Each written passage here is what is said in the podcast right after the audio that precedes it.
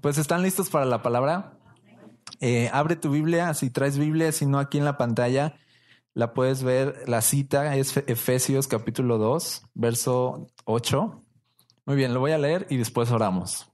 Dice, ciertamente la gracia de Dios los ha salvado por medio de la fe. Esta no nació de ustedes, sino que es un don de Dios, ni es el resultado de las obras para que nadie se vanaglorie. Nosotros somos hechura suya. Hemos sido creados en Cristo Jesús para realizar buenas obras, las cuales Dios preparó de antemano para que vivamos de acuerdo con ellas. Padre, esta tarde agradecemos tanto poder venir a tu palabra, agradecemos tanto que podamos ser expuestos a tu verdad, porque tu verdad nos hace libres, porque tu palabra es vida para nuestro espíritu, porque tu palabra sana nuestros corazones, libera, Señor, nuestras mentes, porque tu palabra hace cosas maravillosas en nosotros. Gracias por este gran privilegio de exponernos hoy a tu palabra. Te pido que tu Espíritu Santo sea quien nos revele quién eres tú y lo que tú quieres de nosotros.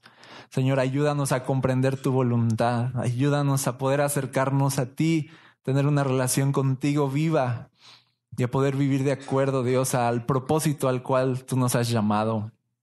Te lo pedimos en el nombre de Jesús. Amén. Esta, este, este verso comienza diciendo, ciertamente la gracia de Dios los ha salvado. Así de que, y, y el tema de hoy se llama gracia. Vamos a hablar de la gracia de Dios. ¿Sabes que la Biblia empieza con gracia? Y para que entendamos qué es gracia, gracia es algo que te es dado, cuando algo te es dado sin que tú lo merezcas, sin que tú lo hayas ganado, algo que te es dado sin mérito alguno. No hiciste, no te desempeñaste bien, no hiciste nada y simplemente te fue dado gratuitamente, viene de, así entendemos, ¿no? Gratis, gracia. Nos fue dada gracia, el favor de Dios. Cuando vemos gracia, podemos entender que es el favor de Dios sobre nosotros que nos es dado de manera inmerecida. Entonces desde Génesis tú ves, empieza la Biblia diciendo en el principio creó Dios los cielos y la tierra. Y empieza a decir que Dios creó todas las cosas y nos creó a nosotros. Y, y decía, es gracia, porque nadie hizo nada para que Dios dijera, ah, ok, los voy a hacer, los voy a crear. No, simplemente Dios libremente, gratuitamente, eligió crearnos y darnos su imagen y poner su gloria, sus bendiciones y su favor sobre todos nosotros. O sea, la gracia desde Génesis ahí estaba presente. Nadie hizo nada para merecer estar en el favor de Dios. Y es bien padre ver cómo la Biblia acaba en Apocalipsis 22. Dice que el verso 21 dice que la gracia, miren, ya es lo último, ¿sale? Que la gracia del Señor Jesús sea con el pueblo santo de Dios. Empieza la Biblia con gracia y termina la Biblia con gracia. La gracia de Dios, dice aquí, los ha salvado. Nunca podemos pensar que podemos independizarnos de la gracia de Dios, ¿sí? La gracia de Dios es como esta posibilidad infinita y siempre, siempre ajena a nosotros una posibilidad infinita de experimentar a Dios, de experimentar su poder, de experimentar su bendición, de experimentar su favor. Pero algo que debemos entender con gracia es esto, que siempre es ajena a nosotros, que siempre está afuera de nosotros, ¿sí? No, no es algo que se produce dentro. No es como que nosotros seamos un imán que atrae la gracia de Dios o el favor de Dios no hay nada dentro de nosotros que, que podamos hacer que Dios se fije especialmente en nosotros. No hay nada, no hay absolutamente nada. Es gratuitamente que Dios viene, nos ama, nos elige, nos adopta, nos salva, dice aquí en este versículo. Es cierto que la gracia de Dios nos ha salvado. Entonces no hay nada dentro de nosotros, siempre es afuera una posibilidad infinita afuera de nosotros. No es verdad que siempre se dice, bueno, oímos mucho aquí en el mundo que las respuestas están acá adentro. que cuanto más conozcas, ¿no? De ti mismo y que puedas extraer de ti mismo. Y entonces hay cierta frustración porque siempre estamos buscando aquí adentro algo y, y no es suficiente, la verdad. No es suficiente y siempre estamos pensando con una carga de responsabilidad de si no me está yendo bien es por algo que yo estoy haciendo mal. Si me está pasando esto es por algo que yo estoy, eh, que algo seguramente no hice, eh, algo seguramente me está faltando y siempre cuando pensamos que la responsabilidad está en nosotros, entonces siempre tenemos una carga. Siempre estamos pensando que no nos alcanza, siempre estamos pensando que no es suficiente. ¿Sí o no?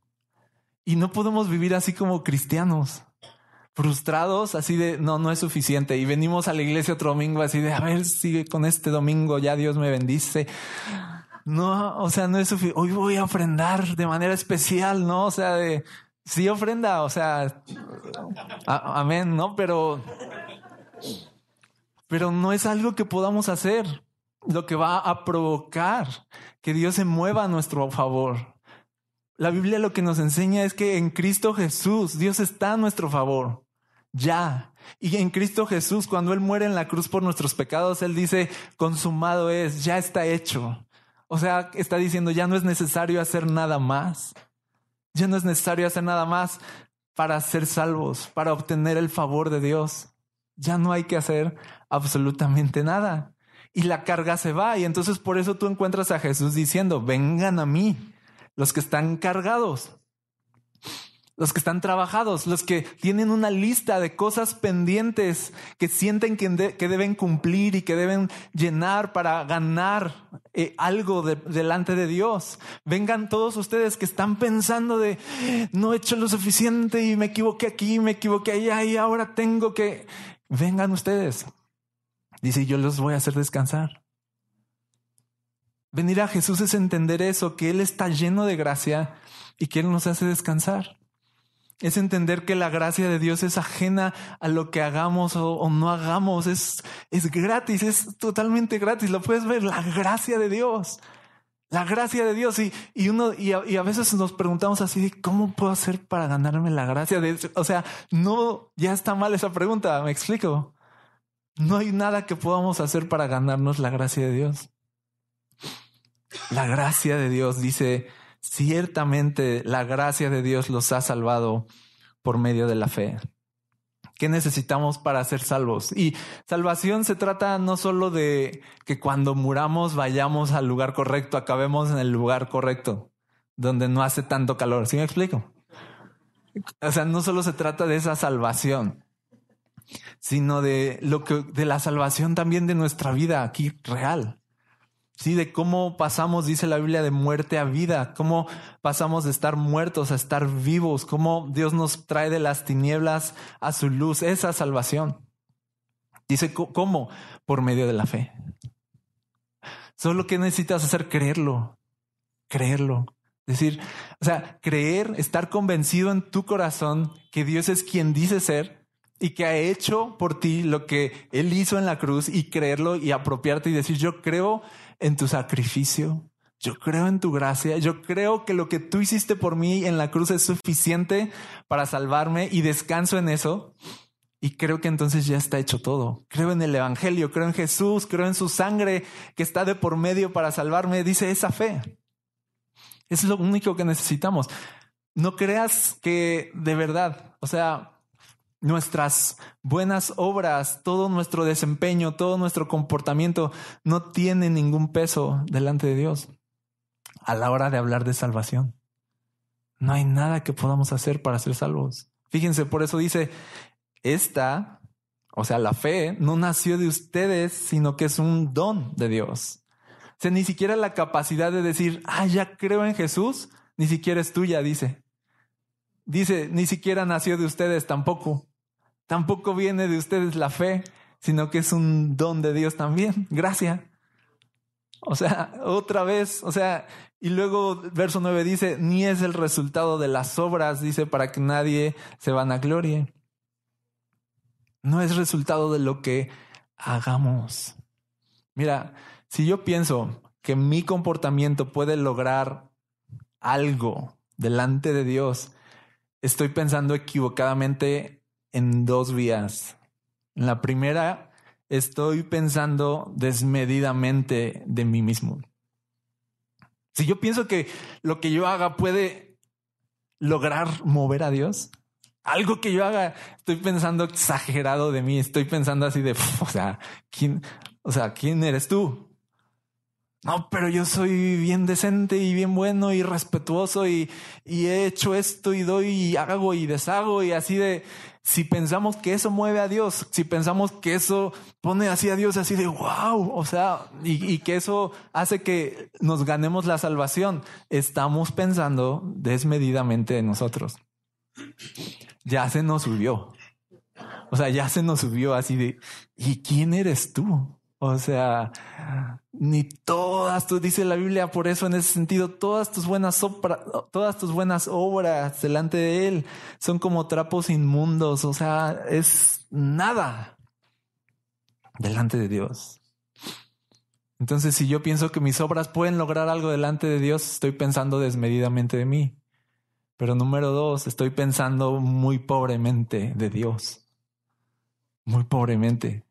Estoy bajando a Dios así como de lo voy a impresionar en este momento. Agárrate así de estás pensando muy pobremente de la grandeza y la perfección y la santidad de Dios, como para pensar de que esta buena acción, como para pensar de esta ayudada de cruzar a la abuelita a la calle, como para pensar de le di 10 pesos al del parabrisas en vez de 5, o sea, estoy con todo en este momento. O sea, es, no, y cuando damos ya 20 nos sentimos así como de, o sea, de, ya, o sea, yo sí, cuando a veces doy 20 de que pues ya no, traigo, ¿no? 20 es así de, oh Señor. Yo sé que quieres llevarme a tu reino en este momento. Como Enoch, ¿no? Así de ya, me lo llevo ya. Me lo llevo a este cuate. O sea, es muy buena persona. O sea, estamos pensando pobremente de Dios y creemos que nuestras buenas acciones lo mueven. Estamos diciendo, Dios, tú eres como yo. Tú eres como yo, tú estás a mi nivel. Checa esto que voy a hacer. Y la Biblia dice, no, nadie se jacte de nada delante de Dios. Él es muy grande. La idea que nos da la Biblia, toda la Biblia es, él es muy bueno y muy grande y ustedes son muy insignificantes y malos. No pueden hacer nada delante de él. No hay nada. Están imposibilitados. Cuando la Biblia habla de el hombre siendo salvado, dice que es imposible para nosotros salvarnos. Dice que no tenemos la capacidad de nosotros para salvarnos. No hay nada. Estamos completamente perdidos. Entonces nuestras buenas obras, nuestro desempeño, nuestro comportamiento es irrelevante, insuficiente a la hora de hablar de salvación. Incluso pensar que mi comportamiento va a impresionar a Dios es arrogante. Por eso dice el verso 9, no, la salvación dice no es resultado de las obras para que nadie se llene de orgullo, para que nadie se jacte delante de Dios. Hay una historia que yo sé que todos conocen o vieron al menos la película de cuando el pueblo de Israel va a ser liberado de, de Egipto por fin. O sea, después de tantas plagas y no, y no, y no, ¿te acuerdas? Ya la última, ¿te acuerdas cuál fue? La de la muerte de los, de los primogénitos. Entonces Dios les dice al pueblo, va a pasar la muerte y va a arrasar con todos los primogénitos. La única opción que ustedes tienen es que tenían que sacrificar un cordero, tomar de su sangre y pintar los, las dinteles, las puertas de su casa. Y entonces, cuando pasara el ángel de la muerte y viera la sangre, iba a pasar de largo. ¿Te acuerdas? Entonces todos los israelitas hicieron eso. Fue la Pascua, fue la primera Pascua que se celebra en ese momento. Y entonces viene el ángel de la muerte, pasa de largo por todas las casas de los israelitas, pero a los egipcios los fulminó. Y tú te quedas así impresionado. Y yo, y yo me imagino a los israelitas así de, así ya el otro día saliendo en, el día así de, estamos bien, a ver, uno, dos, tres, cuatro, cinco, todos. Y saliendo así, ya des, abriendo la puerta y así de, así de, somos la onda. O sea, qué impresionantes somos, ¿no? O sea, yo creo que de pronto, y ellos empezaron, y no fue la primera vez, empezaron a creer que Dios los distinguía de manera especial por quiénes eran ellos. Y empezaron a mirar para abajo a los demás, así de, ya ven, ¿no? Y se nos olvida, y se les olvidaba, que si el ángel pasó de largo aquella noche, fue por la sangre, no por ellos. Fue por la sangre, no porque ellos así es que Dios nos ama un buen y somos su especial pueblo y así de, ajá, sí los ama y sí son su pueblo, pero ustedes no son gran cosa. Es la sangre. Si la sangre no hubiera estado en sus puertas ese día, igualito les hubiera tocado. En serio. En serio. Igualito. Hubieran corrido con la misma suerte, aunque fueran de Israel, aunque fueran lo que fueran. Si no hubiera habido sangre de por medio, habrían corrido con la misma suerte. ¿Sabes qué? Los que creemos en Cristo somos igual. Hay sangre de por medio. Eso es lo que nos hace distinguirnos, la sangre de Cristo que se puso en medio para interceder por nosotros, para que la ira de Dios no nos fulminara, porque eso es lo que merecemos. Como personas, en nuestro pecado merecemos que la ira de Dios acabe con nosotros. Pero si no ha acabado con nosotros, no es por, por nuestro desempeño, sino por su gracia. Manifestada en que, en que Él murió por nosotros, se sacrificó por nosotros y la sangre está ahí de por medio todo el tiempo intercediendo por nosotros, así de no, no, no lo mates, no, no lo mates y así de y ya me, ya hice esto y ya la regué acá y no, no lo mates la sangre y así de ok. ¿Sí me explico? Hebreos 7:25 me encanta, es uno de mis versículos favoritos, lo recuerdo mucho, me lo aprendí desde niño por una, un cassette que teníamos de canciones, de textos, pero esta es otra versión, esta no me la sé. Dice, por eso también puedes salvar para siempre, hablando de Jesús, Jesús puede salvar para siempre a los que por medio de Él se acercan a Dios. Dice, ya que vive siempre para interceder por ellos. Otra versión dice, Jesús puede salvar perpetuamente, siempre. Siempre estás rodeado de la gracia de Cristo. Siempre su sangre está ahí.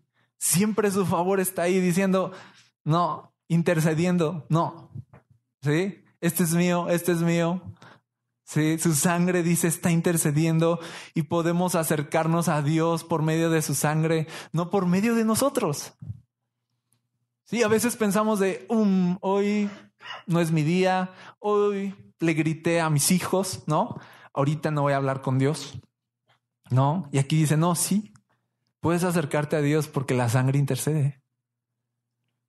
Siempre, Siempre no es tu desempeño, porque tu desempeño, nuestro desempeño va a ser muy pobre, ¿sí o no? Siempre va a ser muy pobre, siempre va a ser muy poco, pero el, desempeño de Dios, su sangre, su gracia, siempre va a ser suficiente para acercarnos a Dios siempre. No esperes hasta sentir como que ya la estás armando. No esperes hasta sentir hasta que ya me siento como espiritual. Ahora sí ya tengo derecho a orar, ya tengo derecho a pedirle a Dios que me ayude. O sea, olvídalo, la gracia de Dios es suficiente. Todo el tiempo dice perpetuamente es suficiente. ¿No te ha pasado que a veces te frustras de necesitas la ayuda de Dios, pero sientes que te has, no has sido como que la gran cosa, ¿no? O no fuiste a la iglesia, vamos a pensar. No fuiste ese domingo a la iglesia y es así de, y el lunes algo pasó y tú así de, híjole, ¿y ahora cómo le pido a Dios? ¿No lo has pensado? A veces así, no lo hagas. No lo hagas. Jesús es suficiente. Necesitas ayuda, corre a Jesús. Estás débil, corre a Jesús. Estás triste, corre a Jesús. Él está disponible siempre. No se trata de ti. Se trata de la sangre que intercede por ti. Siempre intercede por ti. Y esa es la gracia de Dios.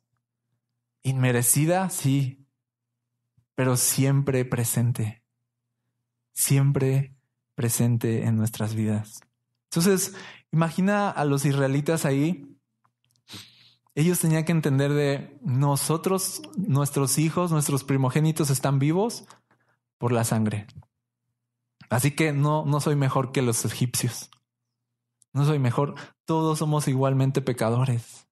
Todos necesitamos la sangre de Cristo para ser salvos. Y si algo nos presenta delante de Dios como inocentes, es la sangre de Cristo, no lo chido que eres.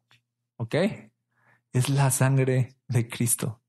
Entonces dice aquí, hemos sido salvados por gracia inmerecidamente, dice, no por tu desempeño, para que no te llenes de orgullo. Y entonces es algo que hace la gracia y cuando empezamos a alimentarnos de la gracia y a entender la gracia, es que la gracia nos hace humildes, no arrogantes.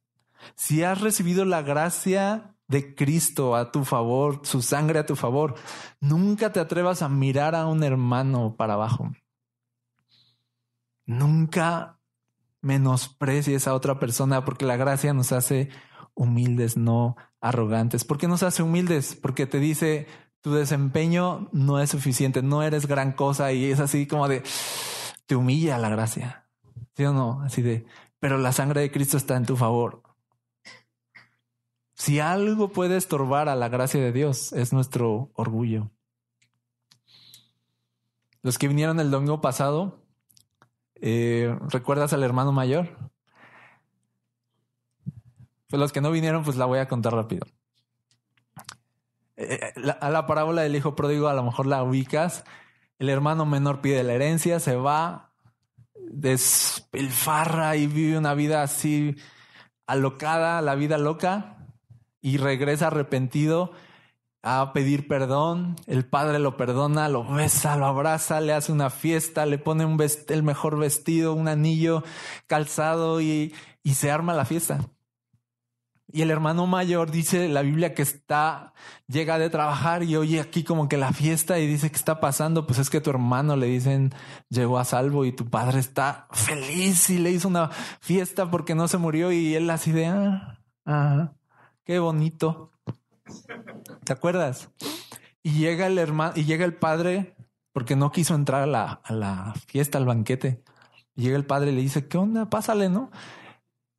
Y le dice, le reclama, el hermano mayor le dice, a ver, yo he estado trabajando como un burro, me la he fletado, he trabajado un chorro y no me has dado, dice, ni un cabrito para celebrar con mis amigos.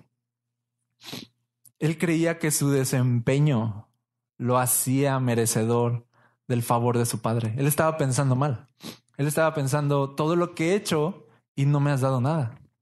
Él estaba pensando de me he esforzado y, su corazón ya estaba lleno de orgullo. Cuando estamos llenos de orgullo, creemos que Dios nos debe. Le estamos contando a Dios así de ya te estás tardando. O sea, o sea, ¿cuánto tiempo llevo de cristiano? ¿12 años? ¿13 años? Y, la Cheyenne, ¿no? O sea, así como de... O sea, ¿y, qué onda con... O sea, o sea, todo este tiempo, ese, ese es el orgullo, así de...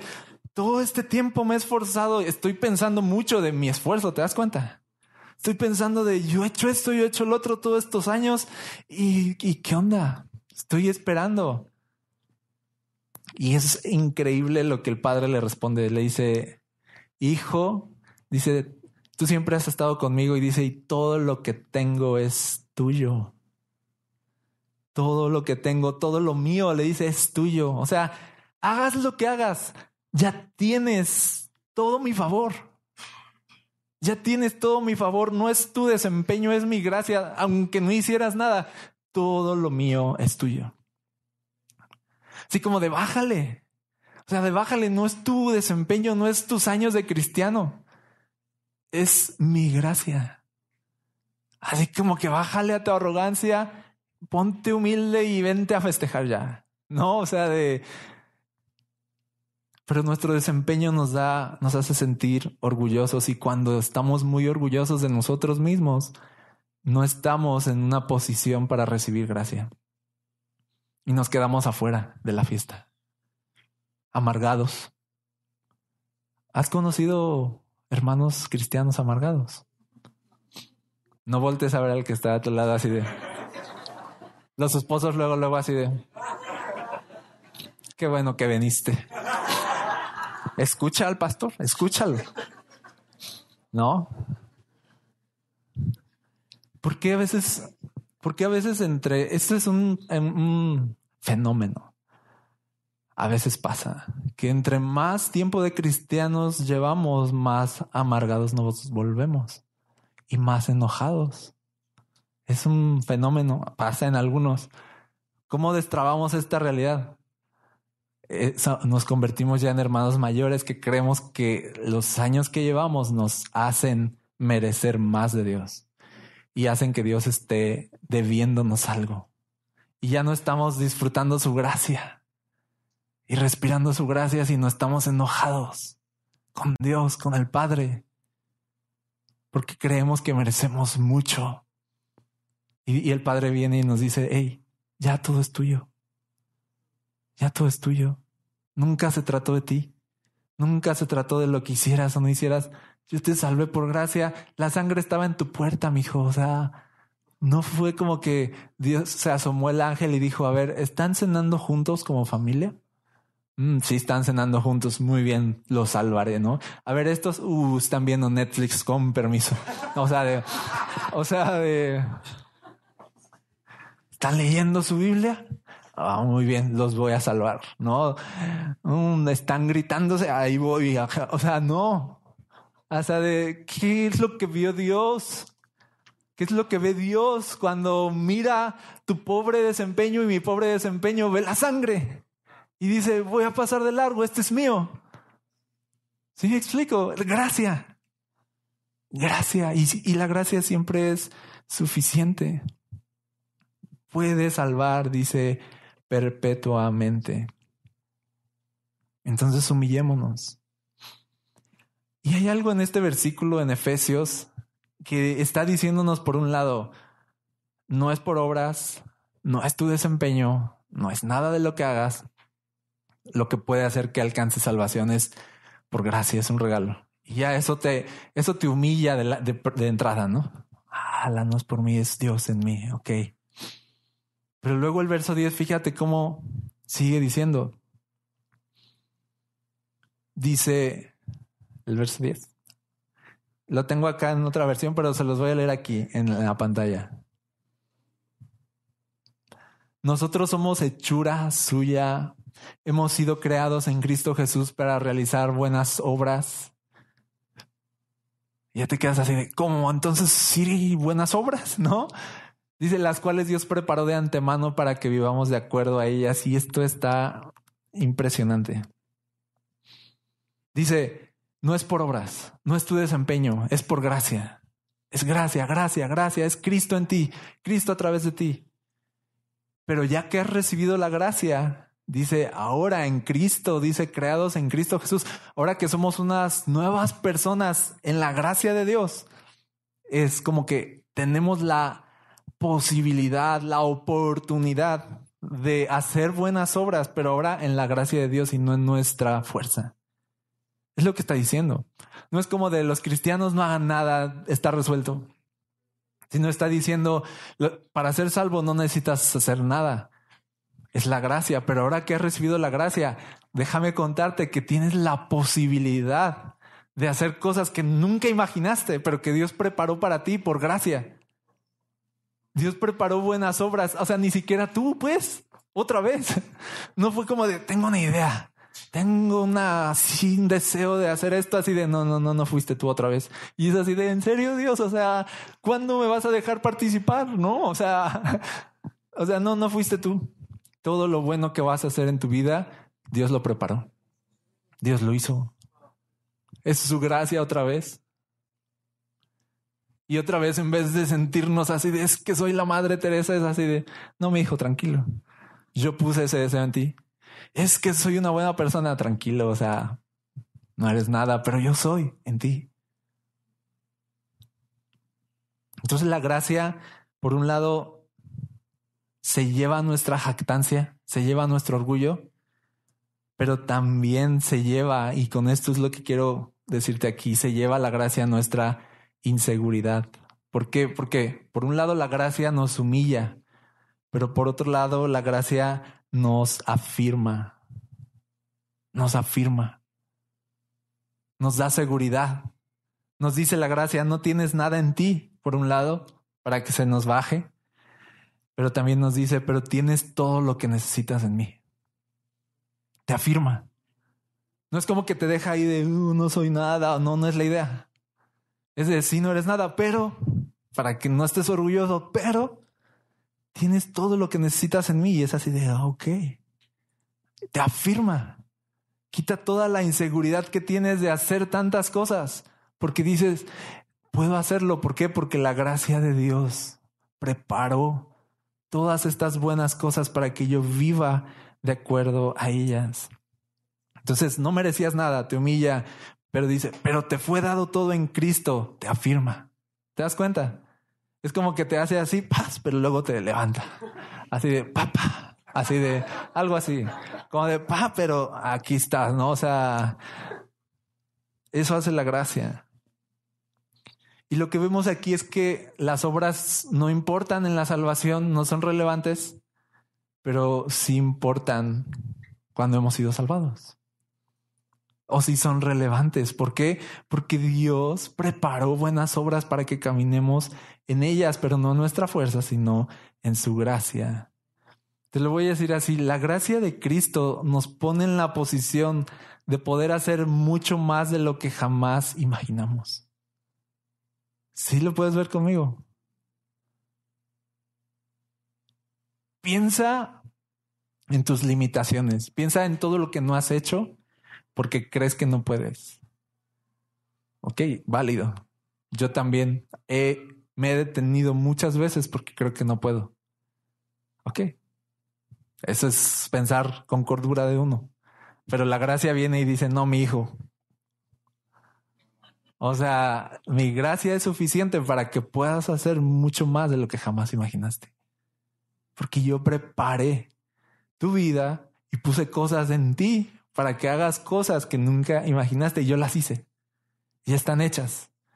Cosas increíbles y poderosas están adelante a punto de suceder en tu vida. ¿Por qué? Por la gracia de Dios. Él ya preparó. O sea, hay un montón de propósito dentro de tu existencia. Eso, me encanta eso de, esta, de este verso. Que dice Dios ya preparó, ya puso propósito en ti y ya te da el poder para cumplir ese propósito. Gracia no solo te da propósito, sino te da poder para cumplir ese propósito. Entonces ya, ya está. Somos salvos por gracia, por la sangre de Cristo, y vamos a hacer cosas increíbles por gracia, por su poder en nosotros. Entonces, Dios en su gracia no solo te dice lo que debes hacer, en su palabra, Dios nos dice mil cosas que tenemos que hacer, ¿sí o no? Pero gracia te dice, pero no puedes. Esto es lo que tienes que hacer, pero no puedes. Así que yo soy suficiente en ti. Pero ahora que yo soy suficiente en ti, ahora puedes. Ahora puedes hacerlo. Ahora sí, muévete. Ahora sí, las obras importan. Ya está arreglado. Es como si Dios nos dijera, mira, vas a ir a esta guerra, pero la vas a ganar. Ya está. Ya está ganada ahí. ¿Cómo irías a esa guerra? Así de... no irías así de. ¿Verdad que no? O bueno, puede ser si no te cayó el 20 así de. Pero es así de mi gracia y tú vas a poder y yo preparé y yo ya está ganada la batalla y tú vas así de pues vamos a entrarle con todo entonces. Entonces no tenemos lo necesario en nuestra fuerza, pero tenemos lo necesario en la gracia de Dios. Mira este versículo que Pablo le da a Timoteo, esta en su carta, fíjate lo que le dice. Segunda de Timoteo 2, verso 1, dice, tú, hijo mío, está increíble esto, esfuérzate en la gracia que tenemos en Cristo Jesús. esfuérzate en la gracia. No le dice Timoteo, échale ganas. Tú puedes, Timoteo. Tú puedes, tú repite conmigo, yo puedo, yo puedo.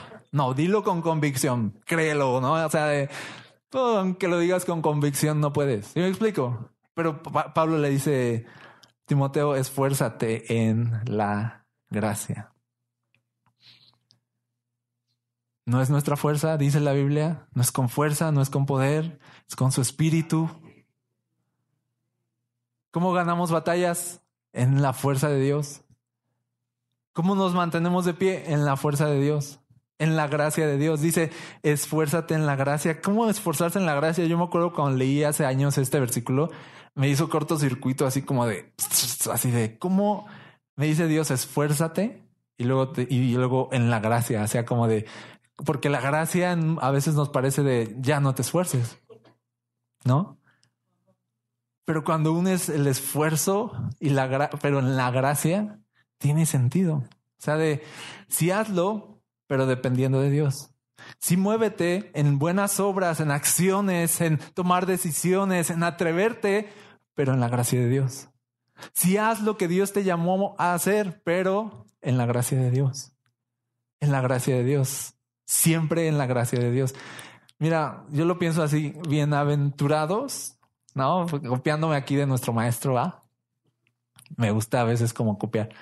Bienaventurados los que ya captaron que no pueden, porque van a ser personas dependientes de la gracia siempre. Yo se los he, yo se los he dicho mucho y lo repito. O sea, si yo por ejemplo, estoy aquí predicando la palabra, créanme que es la gracia de Dios. Créanme, no soy nada, no soy nada. Yo lo sé, yo lo sé muy bien y me siento bienaventurado de saberlo. Sé muy bien que si la gracia de Dios no estuviera en mi vida, o sea, yo no, no haría nada, no haría nada. No tendría a lo mejor ánimo, no tendría fuerza, me desanimaría por todo, no podría. Tú tampoco. Todas las cosas que haces en tu trabajo que te salen bien, todo tu desempeño, todas esas cosas que dices y que la gente celebra de ti y te dicen, oye, tú eres bueno para esto, oye, tú haces esto porque yo siento que se te da a ti y tú te sientes así de sí, tienes razón, ¿no? O sea, la gracia es así, o sea, bájale, esfuérzate, pero en la gracia, acuérdate que es la gracia. Acuérdate que Dios preparó de antemano esa capacidad que tú tienes para hacer lo que haces y que Dios la hizo y que Dios la puso en ti. Acuérdate que es Dios en ti y no tú solito. Acuérdate que es la gracia de Dios y entonces esfuérzate, sí, sigue haciendo lo que haces, pero en la gracia de Dios, esfuérzate en la gracia, dice a Timoteo, que tenemos en Cristo Jesús.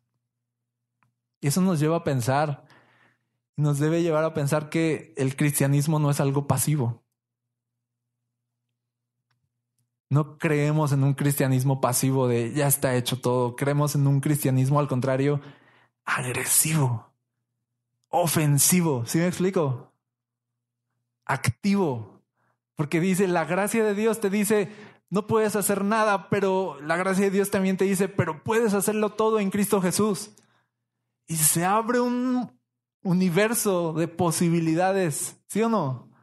Así de la gracia de Dios, no yo, la gracia de Dios. Pablo decía, yo he trabajado mucho y he hecho y he hecho esto, dice, pero él aclara y se detiene y dice, pero no yo, sino la gracia de Dios en mí.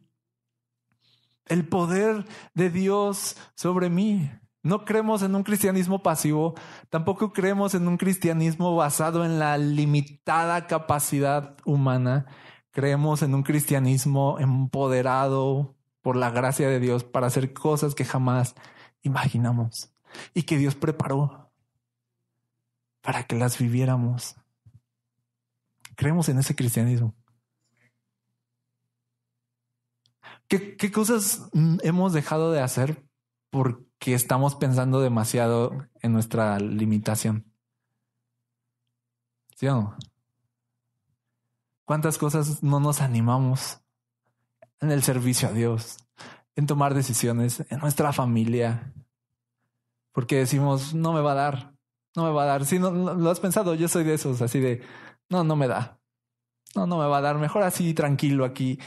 Y viene la gracia de Dios así de paz, o sea, de no, te afirma y así de, yo te llamé, yo te levanté, yo te creé para buenas obras y ya puse en ti un montón de cosas. Así que levántate porque ya está hecho. Lo puedes ver.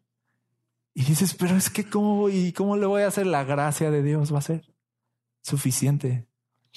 Nunca pienses que tus debilidades son un estorbo para Dios. Al contrario, es la materia prima. ¿Sí? Fíjate, 2 Corintios 12, 9. Dice Pablo, pero él me ha dicho, Pablo estaba orando diciéndole a Dios hacia, los pongo así rápido, como quítame ya esta debilidad. Quítame ya esta esto que me oprime, ¿no? Quiero estar bien, quiero estar en paz, ¿no? O sea, tranquilo. Y dice Pablo, ya le pedí tres veces a Dios que me quite esto y no.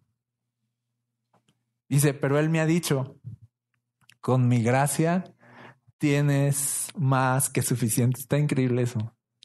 Con mi gracia tienes más que suficiente. Es como el padre que le dice así de, hijo, todo lo mío es tuyo. Así de, no te voy a dar un cabrito, tú podrías haber agarrado un ternero si quieres y celebrar con tus amigos cuando quieres poner la fecha. ¿Sí me explico? O sea, de, con mi gracia tienes más que suficiente y fíjense lo que dice, porque mi poder se perfecciona en la debilidad. Esto no significa, obviamente, que el poder de Dios no sea perfecto, ¿ok? Y entonces Dios está perfeccionando, o sea, no, no, no.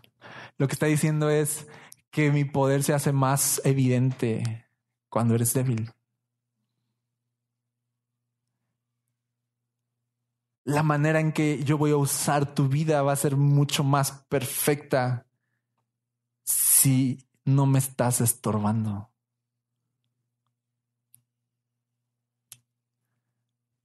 ¿Tiene sentido? Si no me estás estorbando con tu fuerza.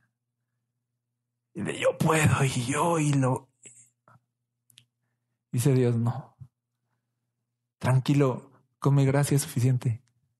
Pero yo, Dios, es que yo, si yo tan solo, mira Dios, si tú me dieras ya un sueldo así fijo, estable, yo, ¿sabes qué? Yo sería mejor cristiano. ¿no? Yo le daría a los pobres, ¿no? Decimos eso, ¿no? Así de Dios, si yo ganara más, neta, o sea, tú lo sabes, tú conoces mi corazón. Yo podría entonces ayudar más, ¿no? ¿Por qué no me levantas en mi economía y así? Y Dios viene y dice, no, con mi gracia tienes más que suficiente. ¿No? ¿Qué tal? Es así de un golpe bajo, así de ah. Porque mi poder se perfecciona cuando eres débil. ¿Qué quieres ver? ¿Todo lo que tú puedes hacer con tu fuerza o todo lo que Dios puede hacer cuando eres débil? Yo quiero ver lo segundo. Obvio no me gusta. Yo los entiendo. Yo soy como ustedes. O sea, tenemos la misma carne. Y yo quiero estar bien de verdad quiero estar bien, de verdad no quiero sufrir, de verdad no quiero pasarla mal. Y yo soy de los que ora como Pablo, así de Dios, ya dame chance, ¿no? Y aunque sea diciembre, que me vaya bonito. Es Navidad, ya es Navidad, o sea, en serio, así de déjame cerrar el año con, pues ya, con ponche y regalos, o sea. Y yo soy de esos. Sin embargo, también he visto y he comprobado que cuando soy débil, entonces Dios se glorifica. Y entonces te pones a elegir y dices, pues va. Y entonces por eso dice Pablo, pues bueno, por eso, con mucho gusto, habré de jactarme en mis debilidades para que el poder de Cristo repose en mí. ¿A qué estamos llamados a vivir? A manifestar a Cristo. a manifestar lo que Cristo puede hacer con personas débiles como nosotros. Ese es nuestro llamado. A eso, para eso estamos. Y cuando Pablo captó eso, dijo, bueno, entonces ya, pues ya, de buena gana. Así de, de, ya recibí esta llamada, así de, oh, ok, Dios, ya, no, ya entendí, así de, oh, de buena gana. Una mala noticia, de buena gana. No me voy a gloriar en este momento que siento de, ¿y cómo lo voy a hacer? ¿Y ahora qué? ¿Te has estado en esos momentos? ¿Y ahora qué hago? Y, te pone Dios en momentos donde no puedes hacer nada. ¿Te has dado cuenta? No puedes hacer nada. Esos son los momentos favoritos de Dios. Y no es que se esté riendo en los cielos, así de, y tú llorando así de, ah, o sea, pero es el momento donde tu quebranto, tu debilidad, se topan con su gracia y hacen fusión y ¡pum! Posibilidades extraordinarias están a punto de ocurrir. Porque tu debilidad se juntó con la gracia de Dios. Tú junta orgullo con la gracia de Dios y no se puede. Es como un imán cuando están los polos opuestos y es así de, sí, lo has, has jugado a eso. Orgullo y la gracia de Dios, así de, a ver, Dios, este, ¿no? Bendíceme, ayúdame, tu favor y así de... Pero cuando es debilidad y gracia de Dios es así, ¡pum!, el imán. Y el poder de Dios se manifiesta ahí. Dios no necesita tu fuerza. Ya es suficiente con la que Él tiene. Dios no te necesita en tu mejor momento, en tu mejor día. Porque por muy mejor momento que tengas, ¿cuánto puede durar?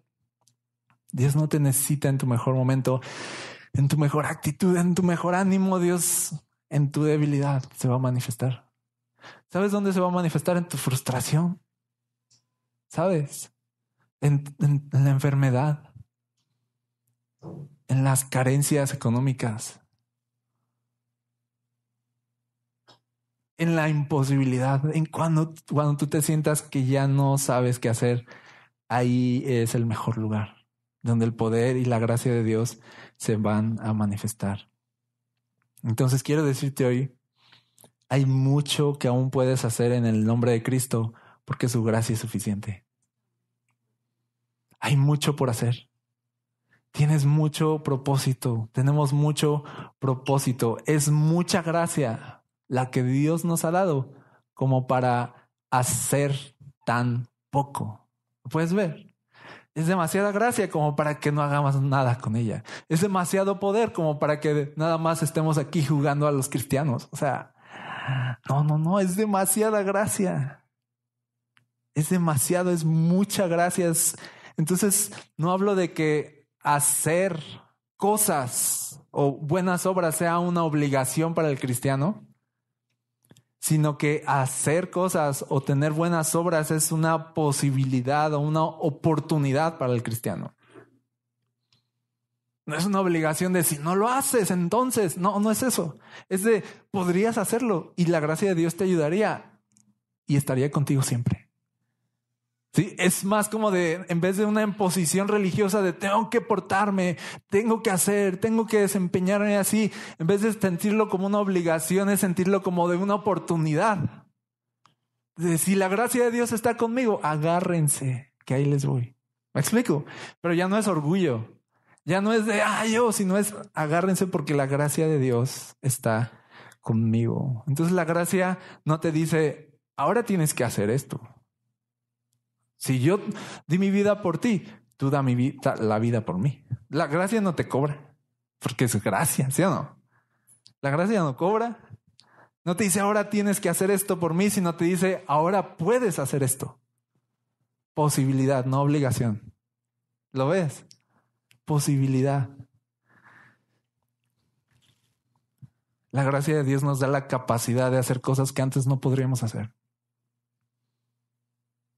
Y, a mí me gustaría tanto que como iglesia cada uno de nosotros experimentara lo que Dios puede hacer en, tu vida, en mi vida, con su gracia. Que dejemos de estar pensando de, nuestras limitadas capacidades y estemos pensando en la ilimitada capacidad y poder de Dios que puede usarnos. Y dice aquí, eh, las cosas que Dios preparó para ti, las preparó desde antes.